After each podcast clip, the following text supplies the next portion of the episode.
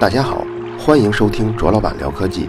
本节目由泡泡网卓克录制，并在喜马拉雅上独家播出。这期节目一开始啊，先回复大家一个一直问的问题，就是之前咱们说喜马拉雅上要组织一场中西医的辩论，这个时间已经定了，就是在下周一，也就是十一月九号晚上七点半开始。这次辩论的形式呢，是在一个喜马拉雅组织的微信群里进行的。详细的内容我在我的微博跟微信公众号里都已经写了，大家在这两个地方搜索“辩论”两个字就可以知道具体的参加办法。我这儿也说一下，加群的暗号呢是“欧拉公式”这四个字。这次辩论对方呢是搞保健品跟化妆品销售的，他并没有中医专业背景，当然。我也同样没有医学专业背景啊。虽然我希望咱们的听众可以用各种方式来支持我一把，但是我更希望参加这次辩论赛的人啊，不是咱们的听众，而是更多的是陌生人，因为他们作为旁观者，也许还有很多是持中立的态度。他们之所以信中医呢，我觉得大部分是因为听不到另外一个方面的声音。起码以咱们国家为例吧，出版的部门是不允许出版反中医言论的。所以，即使要发表反对中医的这些书籍，都拿不到这个书的出版号。咱们这个节目的听众都已经系统的听我说过六期关于中医的东西了，所以相比这些陌生人来说，你们已经认识到中医的另一面。所以把这些东西跟新来的人讲，意义是更大的。好，辩论的预告呢，我们就说到这儿。今天咱们聊的是一个什么话题啊？就是在思考问题中，数学工具作为一个桥梁。有多么伟大的力量！现在的小孩比我那会儿成熟的早得多。前几天看视频呢，小学啊有一个女生就聊自己班里的男女同学，她当着镜头呢就说：“我们班谁跟谁是一对儿啊，谁跟谁又分手了。”说这些的时候如数家珍，给我的印象啊好像就是全班没有男朋友、没有女朋友的同学并不多。当然了。小学生口中的这种男女朋友，也许并不是真正意义上的男朋友女朋友，但起码是够早的吧。等到上了中学、大学，这时候男女的交往就多了，班里有几对恋人，这是很正常的事儿。如果再把范围放大一些呢，你就会发现更多数量的适婚男女。我们现在做一个假设，假如渴望找到另一半的男女的数量是一样多的，比如说各一百个人。那么给这一百个人互相配对儿，是不是存在一种稳定的关系呢？好，从现在开始，理工科思维来了。理工科遇到这样的问题，首先不是去发散性的思维，而是要弄清这个问题中每一个单词的含义。那么配对在刚才那个问题中指的就是一男配一女，而不是男男配或者是女女配。第二个要明确的单词呢，就是稳定关系。什么是稳定关系呢？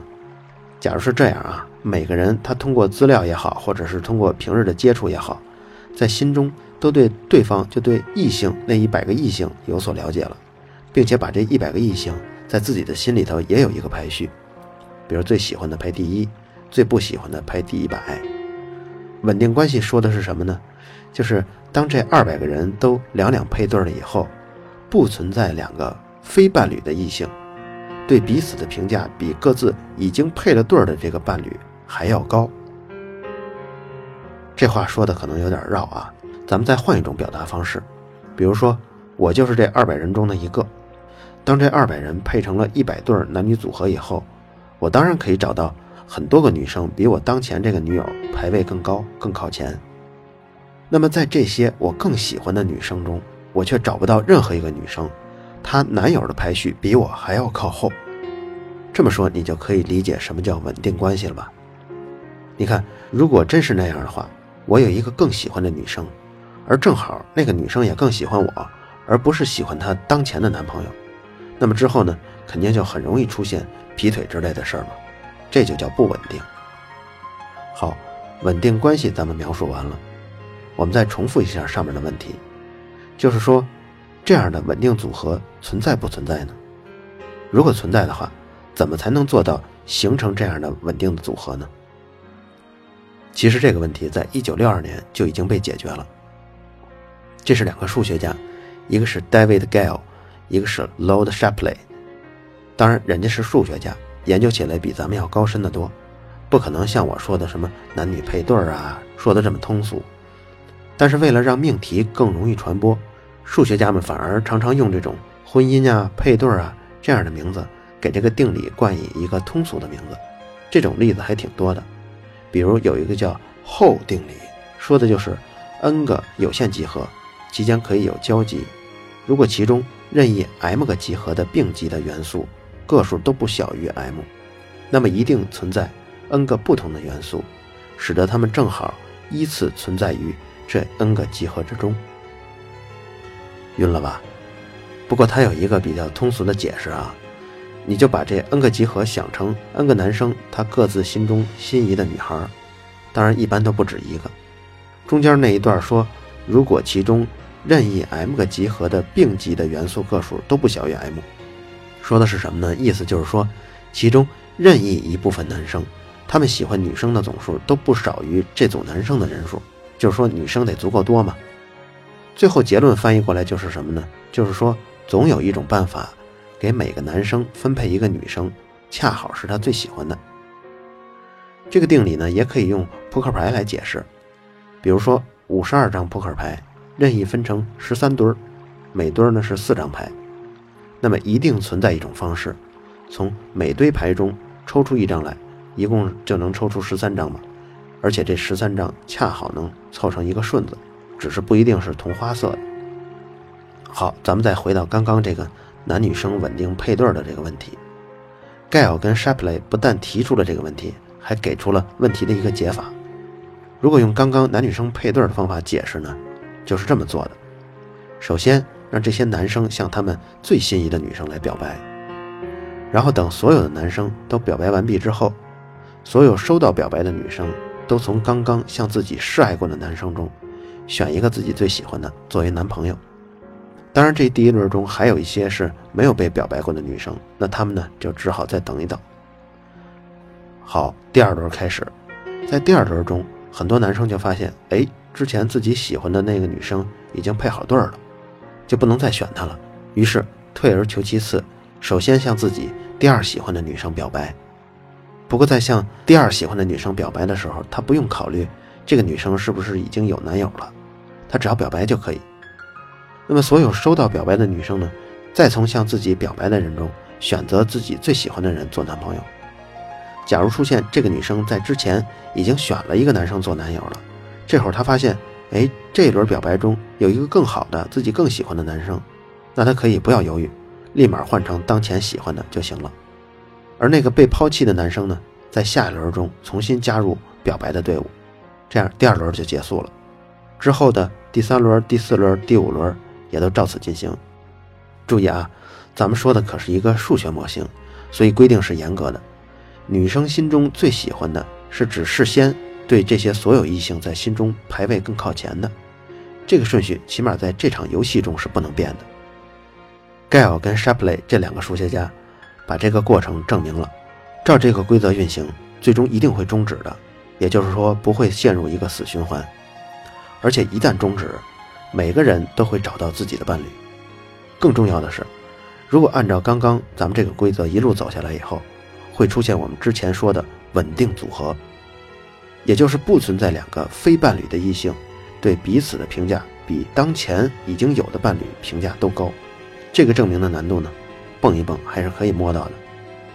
配对的稳定问题呢，就已经被这两个数学家找到了一个解，但真正有意思的还在后面，就是说这个解是唯一的吗？也就是说，给若干个男女生给他们之间编好了排序表，稳定的组合是不是只有一个呢？还是有好多种稳定的组合呢？经过证明，解是有很多种组合的，所以不是唯一的。不过这个证明的难度就比较高了，不是咱们一般人可以做的。但是通过我刚才说的那种配对配出来的稳定组合，对男生来说是最优的，而对女生来说是最差的选择。什么意思呢？就是假如这男女生各一百，稳定组合呢，假如说是十种，那么按照刚才那种方式进行配对以后。你虽然不一定能选到自己最爱的那个女生，因为很多男生可能在你的女神心中排位比你更靠前嘛。但是按刚才这种方法，能够保证在所有的十种稳定组合中，选你的那个女生是在你心中排位最靠前的。可是对于那个女生来说就不幸了，为什么呢？就是在所有这十组的稳定组合中，她只能选到排序最靠后的那个男生。这个富含数学规则的故事说明了什么呢？就是在这种求爱的过程中，要想得到自己更满意的情况。发挥自己的主动性，主动的去示爱、去表达，往往会得到更好的结果。历史上呢，这样的配对游戏还真有过实际的应用，而且特别巧的是，刚才咱们说的这个 Gail Shapley 的算法，它的应用居然比这个算法本身还早了十年呢。它是在一九五二年的时候，当时美国就开始用这种办法给医学院的学生安排工作，当时这项工作叫做全国住院医师配对项目。配对的流程基本上就跟刚才咱们说的这个配对的算法是很像的。直到十年之后，Gail 跟 Shapley 才系统的研究了这个流程，并且证明了这个算法的存在性。而近代呢，也有一个例子，就是二零一二年的时候，诺贝尔奖得主 Alvin Rose，他就是把 Gail Shapley 的算法用在了一个纽约市高中生入学的这么一个匹配系统中，因为每年夏天。纽约大概有十万名八年级的学生等着上大概一千所左右的高中。在 Alvin Rose 提出这个算法之前，每年这个初中升高中那简直就是一场巨大的噩梦。但从此以后，每一个达到分数标准的学生都能选到自己最心仪的学校。不知道《非诚勿扰》是不是也考虑换一换规则？比如说，每二十四位男嘉宾凑一季，在这一季中分别做很多期进行配对。这样呢，也增加了很多男女嘉宾交流的机会。不过，这跟目前最本质的区别就是，女嘉宾必须从中选一个，而现在的情况是，女嘉宾可以一直不选。但我觉得《非诚勿扰》台上牵手的男女啊，只有很少比例的会最终成为现实生活中的男女朋友，那就更别提他们成为现实中的夫妻了。这个节目呢，也必然有一些导演的安排，比如说某个女嘉宾她站的实在是太久了。自己也不想继续录节目了，工作跟生活都已经不允许了，那她就跟导演商量，导演说不定就会劝她在这一期选一个自己觉得还行的，牵手下台就行了。在我看来，这个节目最终的目标也不是为了给台上台下的男女嘉宾解决对象的问题，它最有意义的是把男女见面、相亲、互相甄选，把这个过程展现给观众，让他们得到娱乐的同时，也能发现哦。原来男女第一次见面要这样说话才对。我说我之前怎么没女朋友呢？甚至还有很多人突然意识到，原来自己的谈吐啊、着装还需要加强。我觉得这才是《非诚勿扰》最大的作用。好了，咱们说跑题了，继续说这个稳定配对的问题啊。当然，这个算法还有一些局限性，比如说，咱们举个例子，给学生分配宿舍，要解决这个问题呢，假如说有偶数个学生。假定每个人都对其他的同学有一个大概的了解，在心中呢对这些人都有一个排序。住宿舍呢是两个人住一间，那作为辅导员的你，怎么给他们分宿舍，才能让他们找到一种最稳定的分法，出现最少的矛盾呢？不会出现两个对对方都更认可的人却分不到同一间房间呢？其实这种状况下，如果用刚才的 Gail Shapley 这种算法，就不能解决了。而且通过数学可以证明，宿舍分配这种问题在某些情况下是不存在稳定的搭配的。这些结论也都是有严格的数学规定跟严格的数学证明的。这个算法的局限还有什么呢？比如像我刚才说了，对于每个女生来说，她得到的结果都是所有可能的稳定搭配中最差的一种。但这时候，假如有一个女生知道其他人的偏好列表，然后她通过一些精心的策划。她就有可能发现，故意拒绝掉有一些本不该拒绝的人，比如说他一直保留一个比较差的人在身边，这会儿他就破坏了规则，他就有可能会有机会得到一个更好的男生。所以在实际生活中，如果要应用这种算法呢，就不得不去考虑一些可能的欺诈啊跟博弈。男女朋友的选择是一种选择，像求职啊或者是招聘啊也是选择。咱们再举一个例子。有一个叫百分之三十七的法则，不知道大家听说过没有？比如说，你现在要招一个小助理，现在有一百个人来面试了，规则是呢，你一个一个的来面试，觉得好就把他留下当助理，觉得不行就放他走，但是，一旦放走了就不能再招回来。如果这么做的话，怎么选择才能找到最好的助理呢？那我直接说结论吧，这一百个来面试的人里啊，前三十七个人，不论他面试的结果再怎么好，一律不考虑。从第三十八个起，只要发现有一个比之前三十七个人中最好的还要优秀，那就把他留下来。哎，用这种方法选出来的助理，他是最优秀的可能性是最高的。面对这样的问题，传统的思辨的方法是毫无用处的。不信，你现在想一想。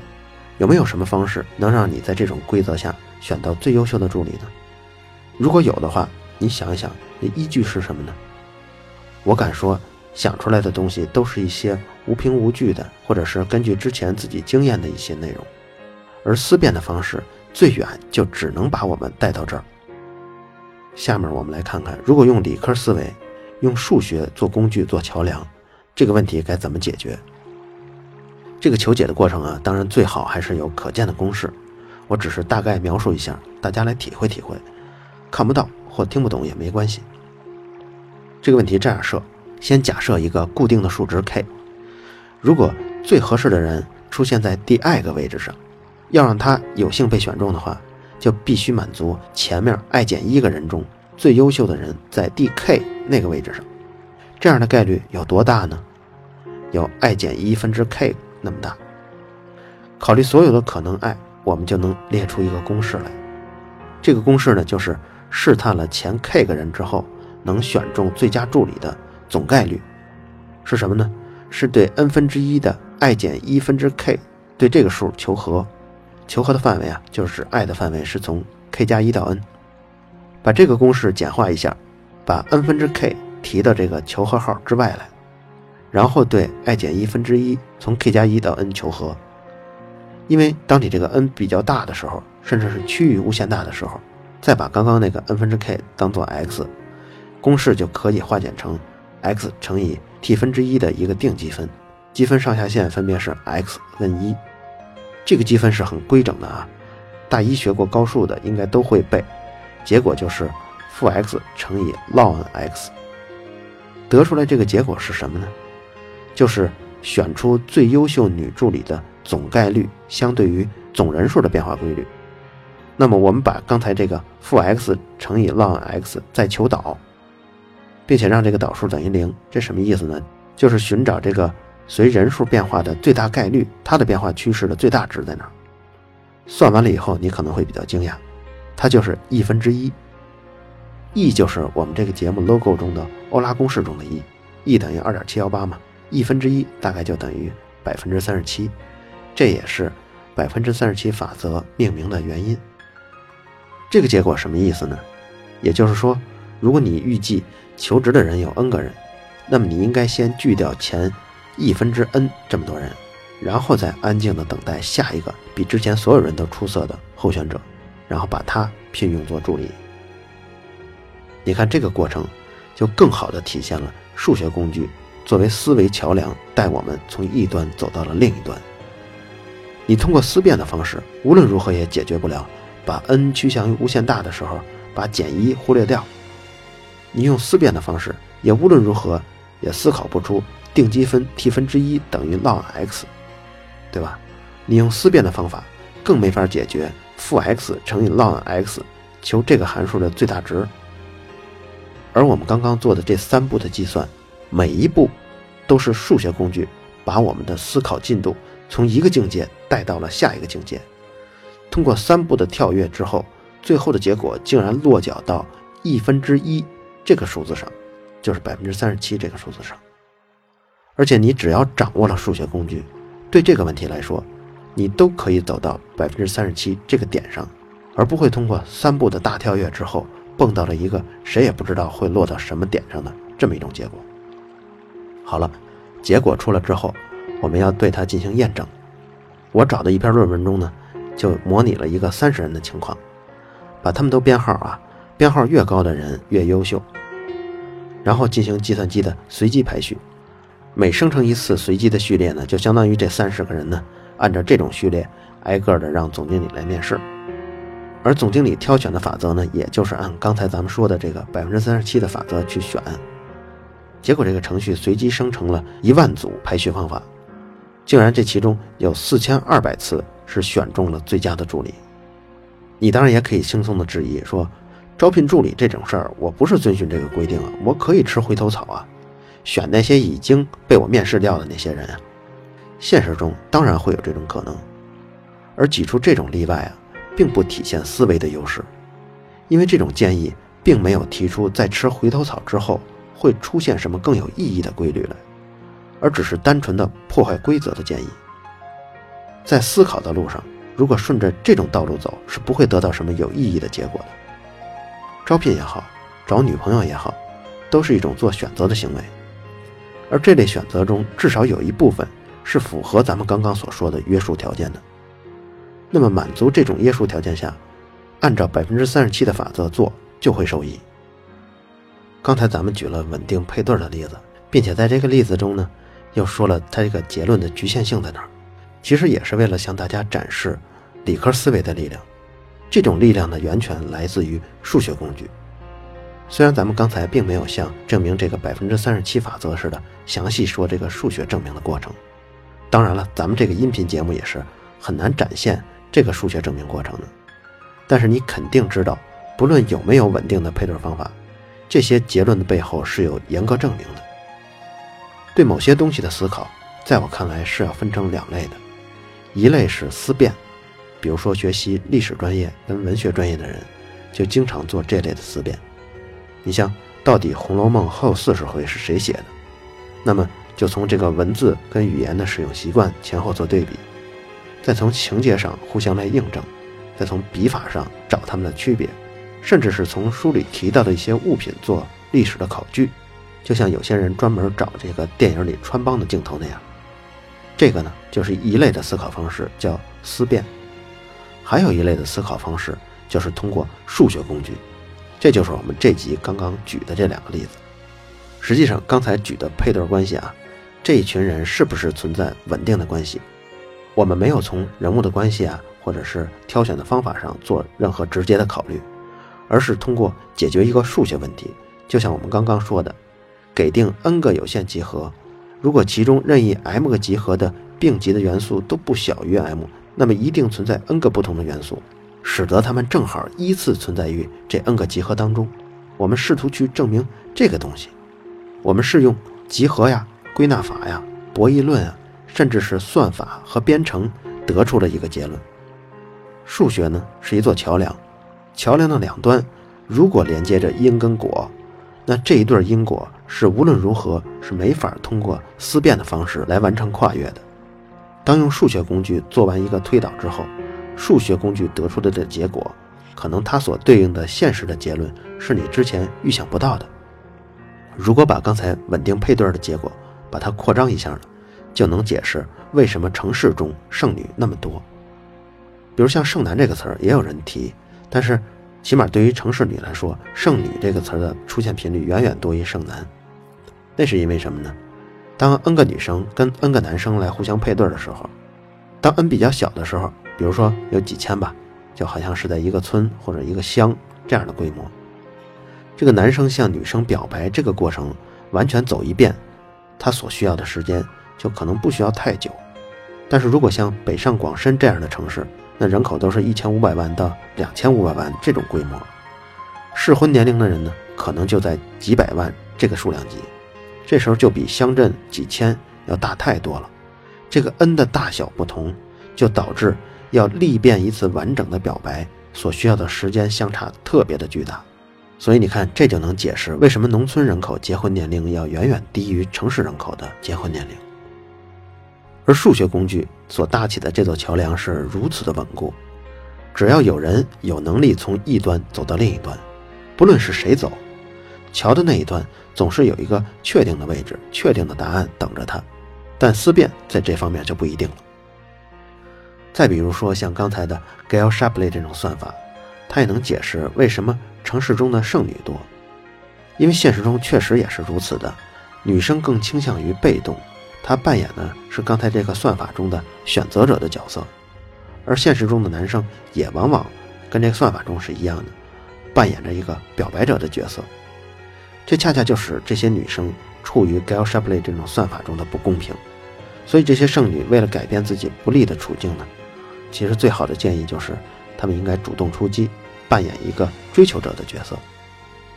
如果按照这个算法继续来推论呢，那对于那些刚才我建议的主动出击的女生，也有更进一步的建议。因为有些女生啊，她主动出击往往是对男生附加了很多条件，比如说她必须得相貌英俊，又得有车有房，还得月薪过两万，等等等等。而这个算法中的主动出击可不是这些，这个主动出击指的是从自己最中意的男生开始表白，只要被拒绝之后呢，就立马向排在次位的男生再表白，直到表白被接受为止。你看，在算法中，这些女生其实心中的标准是在逐级的降低。如果现实中的女生她既要求长相好，又要求有车有房，又要求工作的收入高。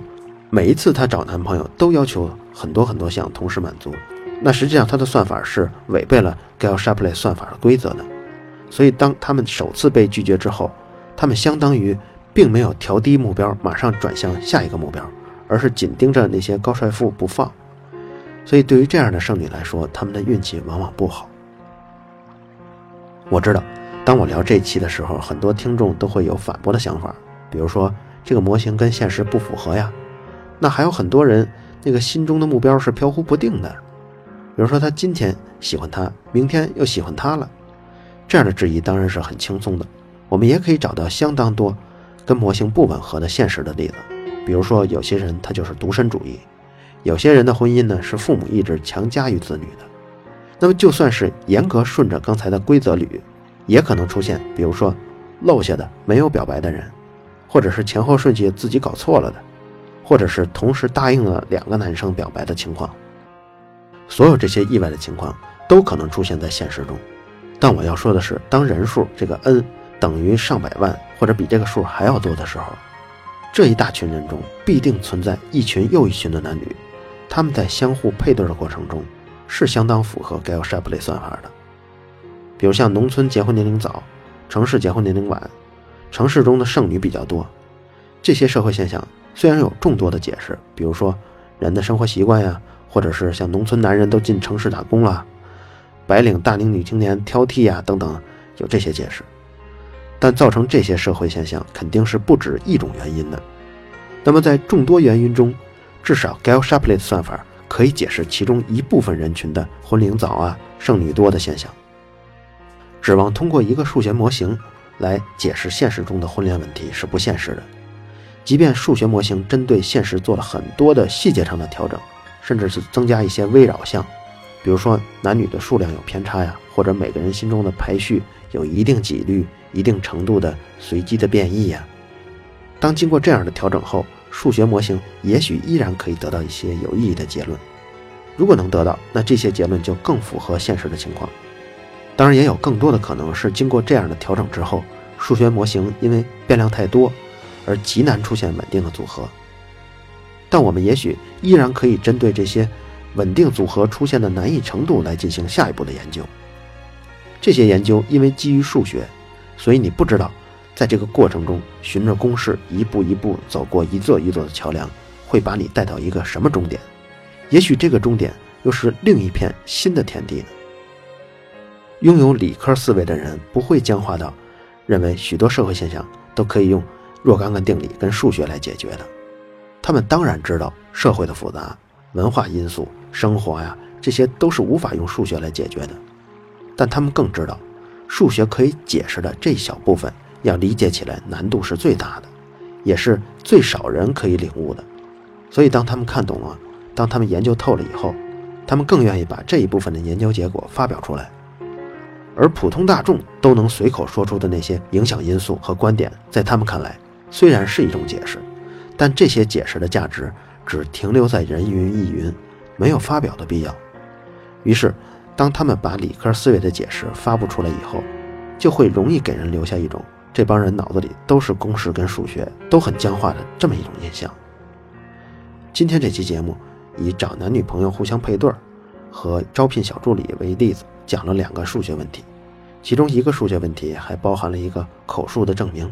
但是这个证明也许听起来很费解，只是为了让大家知道这个背后是有严格数学证明来保证它的正确性的。